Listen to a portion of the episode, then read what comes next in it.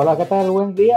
Mi nombre es Oscar Wizard, alias el Flaming Taco, y bienvenidos a Gamers Who Talk, patrocinado por Gamers Who Code. El día de hoy les tenemos un episodio muy especial al lado de nuestros invitados.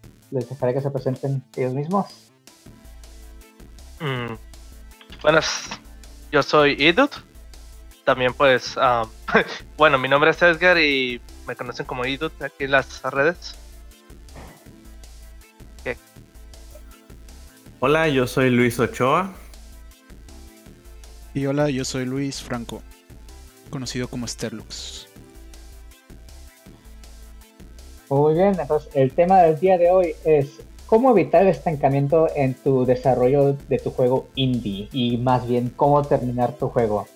Creo que tú, Ochoa, tenías unas cosas que empezar diciéndonos, ¿no? Practicándonos. Así que adelante.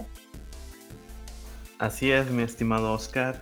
Este, este tema me este, salió debido a que he estado buscando ayuda eh, con varias personas eh, para participar en ayudarnos en unos proyectos de videojuegos.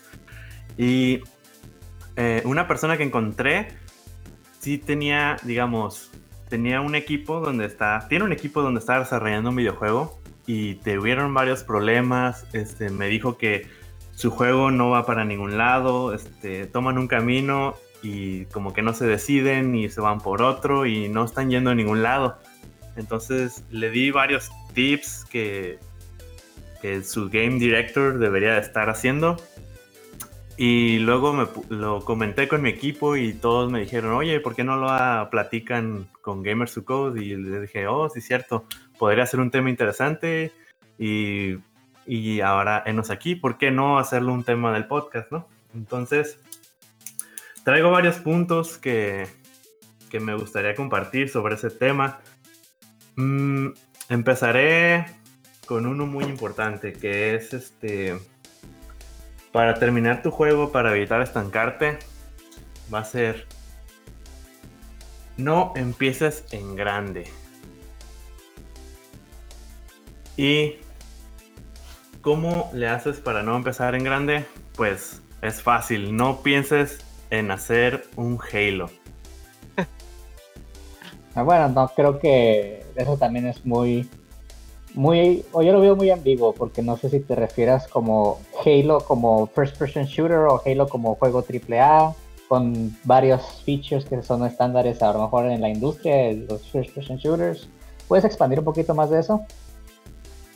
Claro, cuando me refiero a un Halo, me refiero exactamente al juego completo de Halo. Un juego AAA o, digamos, no necesariamente AAA, también podría ser como no hagas un MMORPG como tu primer juego.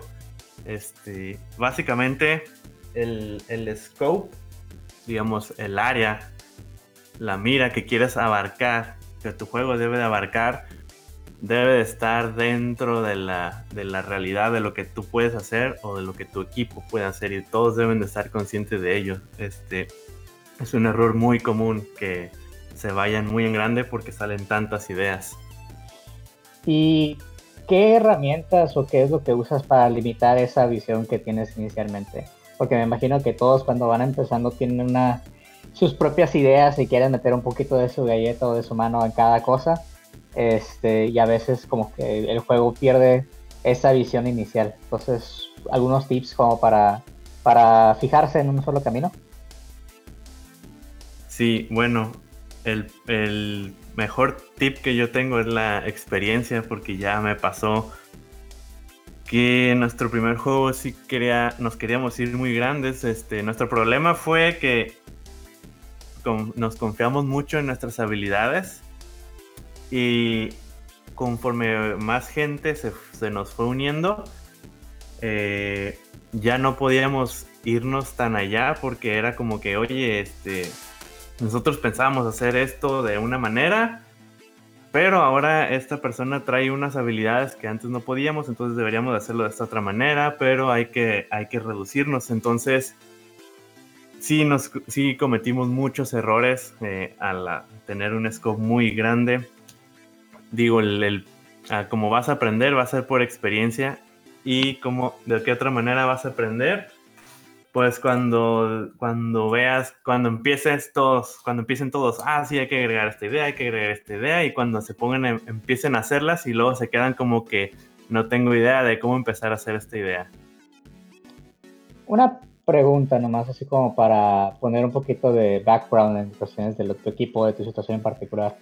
¿Tu equipo, qué, tu equipo y tú personalmente también, qué experiencia tenían previa dentro del desarrollo de videojuegos, tanto como años de experiencia como productos o, prototipos en, cuestiones desarrollados. Sí, bueno, eh, yo tenía, digamos, de mi equipo inicial cuando empezó, empezamos solo dos. Eh, éramos dos programadores y éramos, somos muy amigos desde la universidad y empezamos realmente a programar videojuegos desde la universidad. Ahí fue donde aprendimos Unity y participamos en un proyecto escolar que era, era fuera de clases, era como extraordinario, pero era un, era un videojuego y estuvimos ahí como unos dos años, tomando en cuenta que el primer año realmente solo fue puro aprendizaje, eh, porque aprendimos Unity desde cero.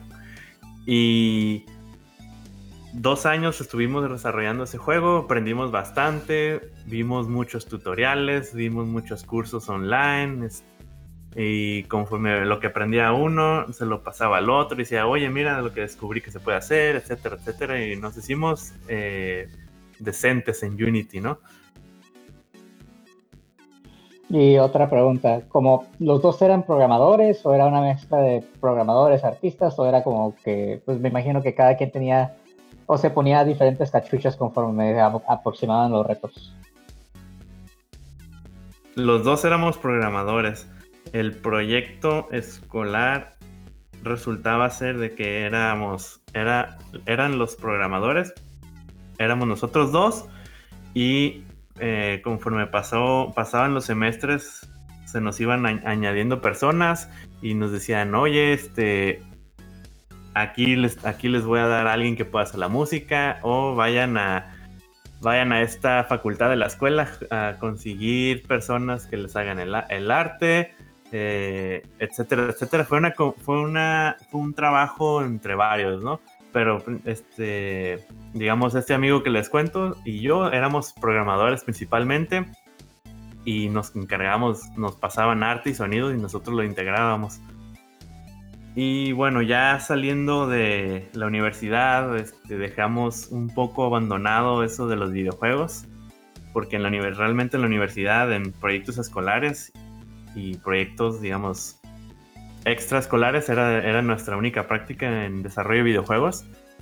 Pero ya saliendo de la escuela, él se quedó haciendo maestría, yo me entré a trabajar y quedamos, quedamos como que, oye, ya tengo ganas de volver a regresar a esto de hacer videojuegos porque ya estoy trabajando en lo mío y ya no ya me alejé de este lado. Este y qué onda, vamos vamos a hacer este juego o no?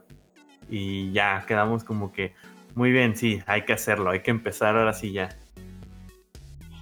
Muy bien, muy bien. Este, gracias por compartir, Ochoa. Edgar, ¿tú qué experiencia tienes de, de esos humildes principios, pues? Ah, pues de hecho, esta es una plática que me ha dejado pensando desde que leí el título, porque nosotros en verdad todavía no hemos sacado un videojuego. Estamos ahorita construyendo el videojuego Live Tip y es un videojuego que llevamos aproximadamente dos años en desarrollo y lo queremos sacar lo más pronto posible, pero sí hemos tenido pues ciertas dificultades con respecto a esto.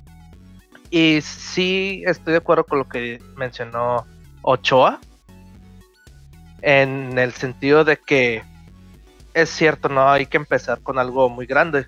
De hecho, nosotros este juego lo empezamos a realizar a, consecuencia de que nuestro primer juego lo queríamos hacer un Metroidvania. Y un Metroidvania es bastante grande. digo, el mapa tiene que ser grande para que sea pues, divertido. En vez de simplemente enfocarnos como en un juego plataformero o algo sencillo y eventualmente pues llegar a algo de gran escala como lo que es pues ese género. Ah, ahorita también lo que mencionó de, de lo de Unity, también pues me llegó ahorita porque de hecho no hemos sacado casi un año de avances por el hecho de que como cambiamos de motor de Game Maker a Unity, pues fue el simple hecho de aprender una nueva tecnología y eso puede atrasar mucho un proyecto. Y creo que es algo que también pues se tiene que tomar en cuenta de que si se quiere como que si, si se quiere empezar un proyecto no empieces muy ambicioso si ni siquiera conoces bien la tecnología. Exactamente, ese de hecho ese era uno de los puntos que traía. Este, no, no empieces un juego si no conoces la tecnología, si no te es familiar la tecnología. ¿Nos querías platicar un poco más, Edgar? Sí.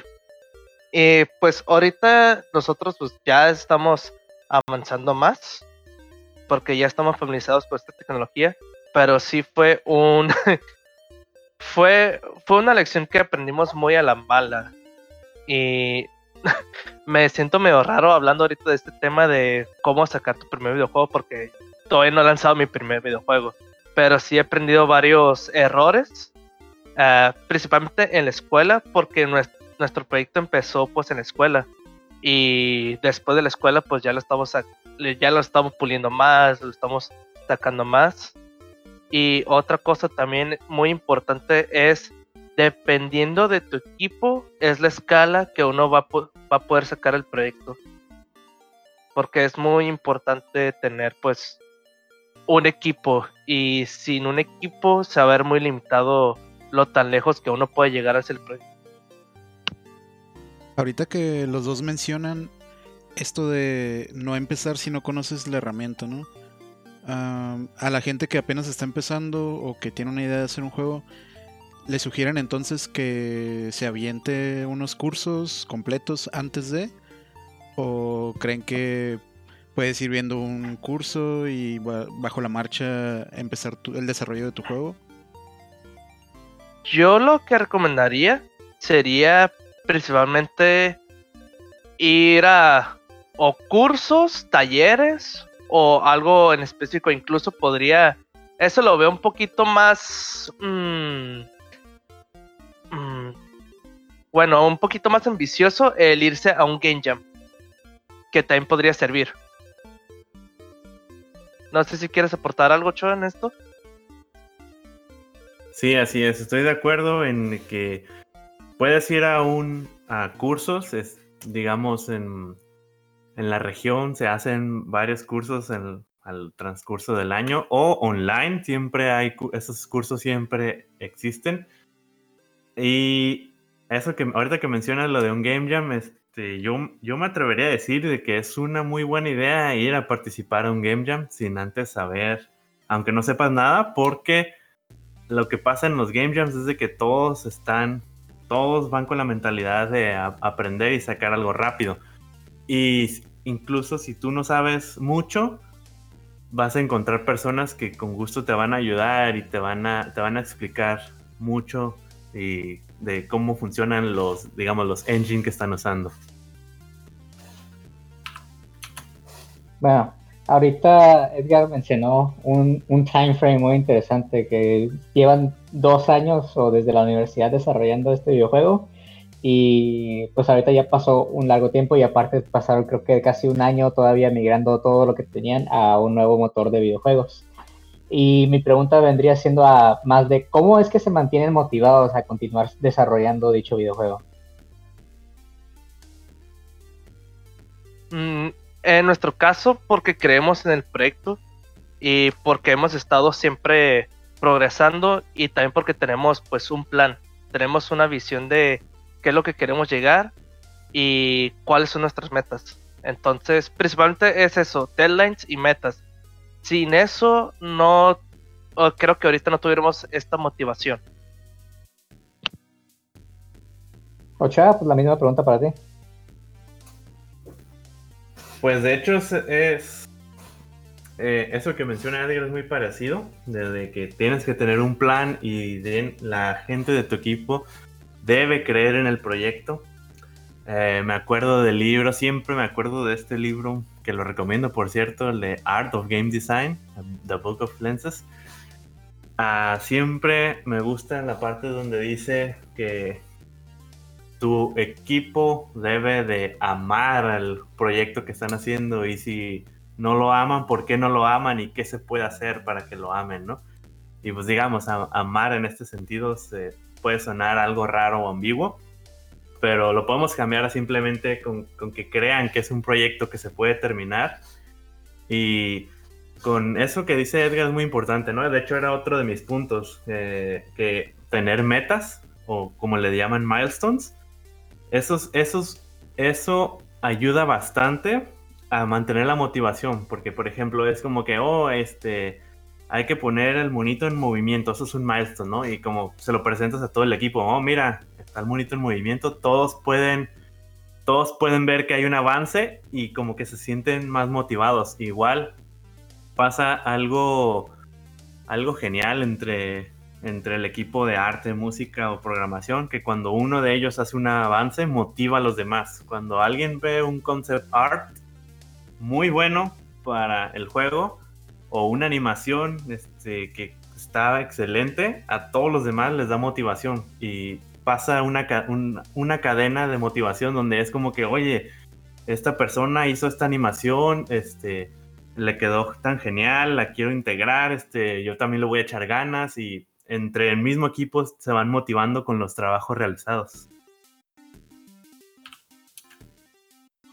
Ok, eh, siguiente pregunta. Digo, igual cuando son un equipo muy pequeño es muy fácil hacer lo que es coordinar su trabajo, integrarlo con, con la misma base que todos tienen y tener un build estable.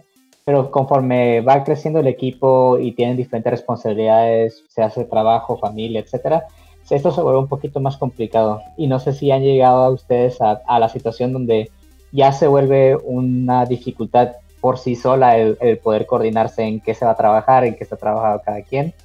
no sé si les podrían platicar un poquito de su experiencia detrás de, de, ese, de ese aspecto del game, del game development. Te cedo la palabra, Edgar.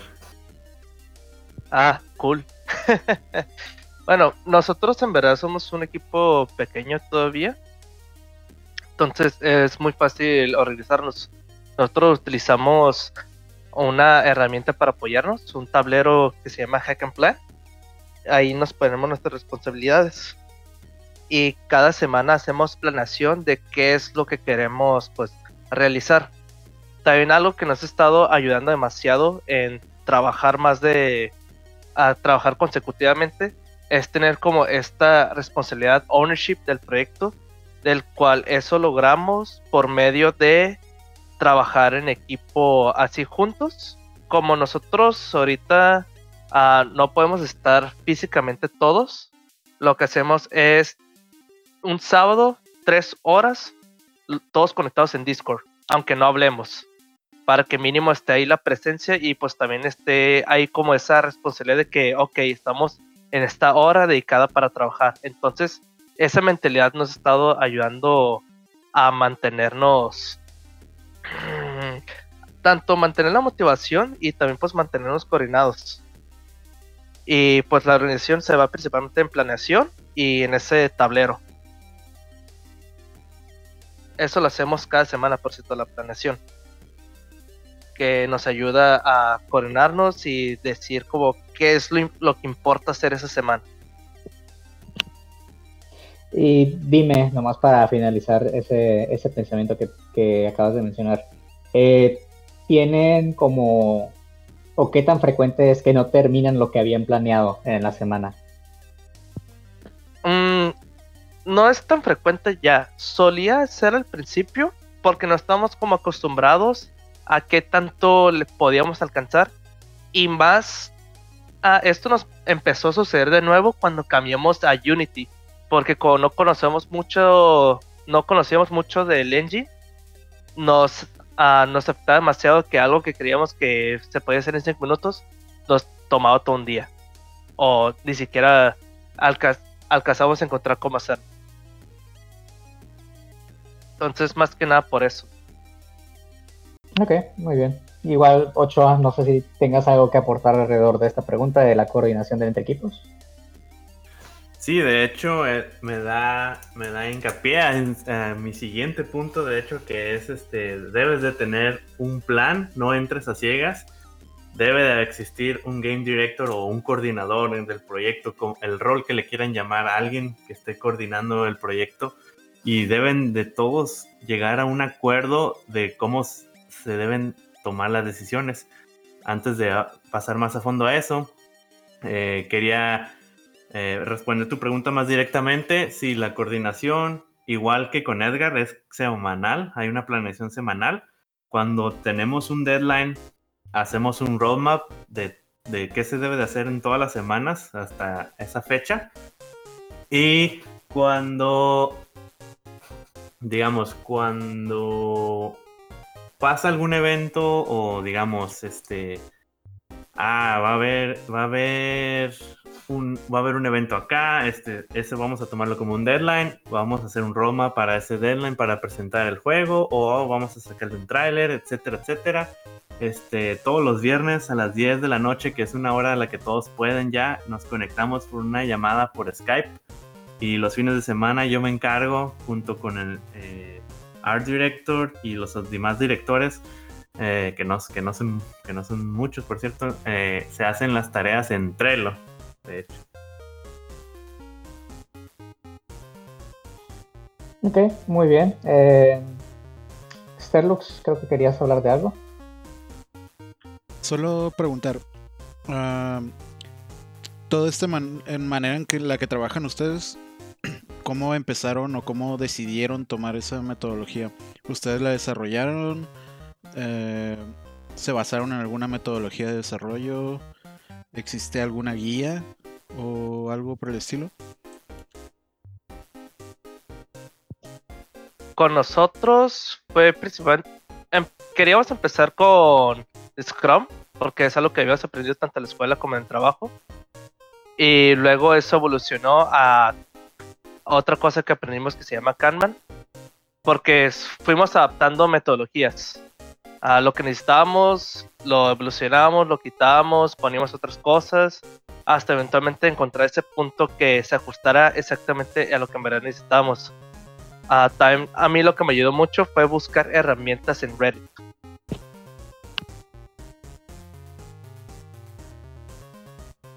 Se va aprendiendo eh, digamos, una parte fue como que, oh, en la universidad o en la escuela vi esta metodología, vamos a aplicarla.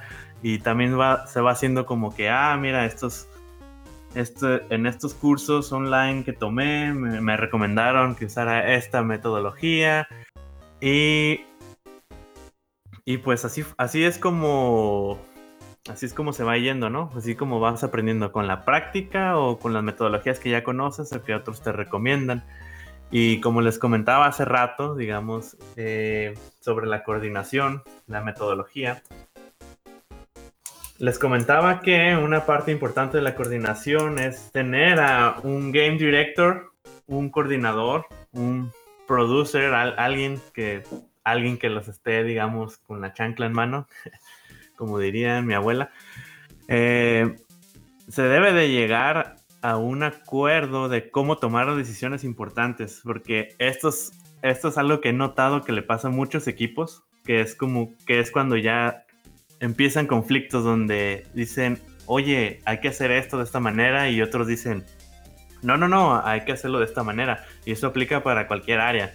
Eh, cualquier decisión de esas eh, puede generar conflictos. Es como que, oye, este, ¿por qué no le damos un segundo brinco a este personaje, no? No, no, el personaje solo debe tener un brinco. Y pues ahí empieza, digamos, una guerra, un conflicto, ¿no? Y cómo solucionar ese conflicto. Yo, mi recomendación es que previamente, o si ya les pasa, de una vez hagan esto, lleguen a un acuerdo, no sé, si quieren, eh, escríbanlo en un documento, imprímanlo y fírmenlo todos, lleguen a un acuerdo de cómo van a tomar las decisiones. Pueden, eso sería, uh, eso sería sujeto a su criterio, pero en mi caso es, yo soy el game director, al final de cuentas yo doy la decisión final, pero consulto antes con todos, hago tipo encuestas en, en Google Forms tomo la opinión de todos y eso es un, es un gran influyente en la decisión que, que, vamos a tomar y todos hasta ahorita todos han estado de acuerdo con esa manera de trabajar. Pero pues ustedes pueden hacerlo como sea, ¿no? Va a ser como que hoy, este, si va a ser una decisión de programación, el, el programador es el que va a tener la decisión final. Si es una decisión de game design, el game designer va a tener la decisión final y pues, etcétera, etcétera. Muy bien, este, y una última pregunta nomás para, para finalizar aquí el tiempo que tenemos.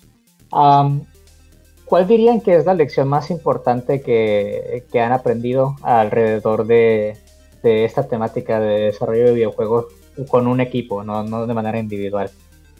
¿Qué tips o qué es? Bueno, no, mejor sí. Simplemente, ¿qué es lo más importante que han aprendido que no se hubieran esperado que hubiera sido algo que hubieran aprendido?